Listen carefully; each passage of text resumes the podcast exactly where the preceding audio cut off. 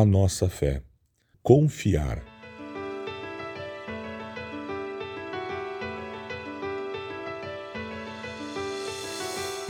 Povo de Israel, escute. Deus aprovou publicamente Jesus, o Nazareno, ao realizar milagres, maravilhas e sinais por meio dele, como vocês bem sabem. Ele foi entregue conforme o plano pré-estabelecido por Deus e seu conhecimento prévio daquilo que aconteceria. Com a ajuda de gentios que desconheciam a lei, vocês o pregaram na cruz e o mataram. Mas Deus o ressuscitou, libertando-o dos horrores da morte, pois ela não pôde mantê-lo sob o seu domínio. Atos, capítulo 2, do verso 22 ao verso 24. Ao longo da história, sempre que morre um líder de um movimento popular, seus seguidores se unem para manter a mensagem e a missão desse líder. Esse foi o caso de líderes como o profeta Maomé e o Dr. Martin Luther King Jr. Mas quando Jesus foi crucificado, o movimento que ele começou foi interrompido bruscamente. A missão morreu com ele, pois ele era a missão. Jesus não iniciou seu movimento em torno de uma nova lista de itens que se deve acreditar.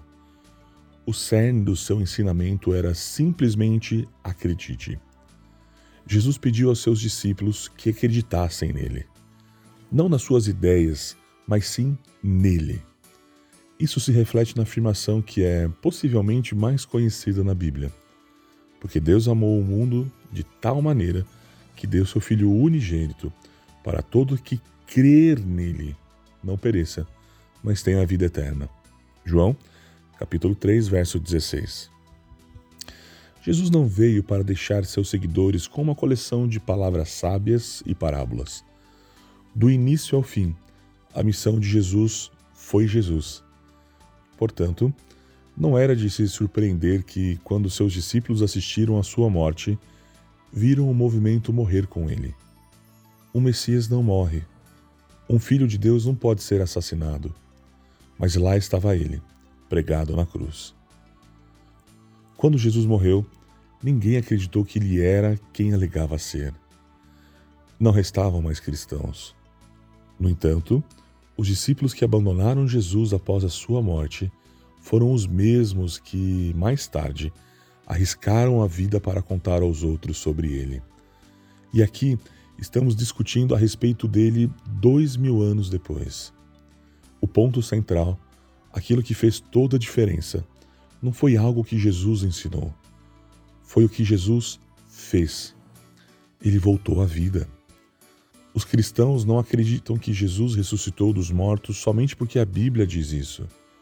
Os cristãos acreditam que Jesus ressuscitou porque Mateus, João e outras testemunhas oculares disseram isso.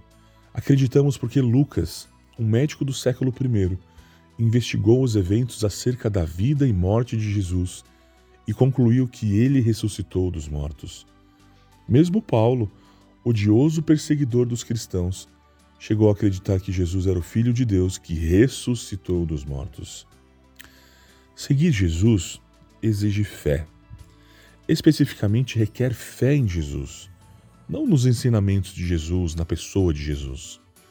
No cerne do cristianismo, se encontra um evento comprovado por testemunhos oculares que perderam a fé quando Jesus morreu, mas recuperaram quando ele ressuscitou. O alicerce do cristianismo não é uma lista de itens que se deve acreditar, mas simplesmente confiar.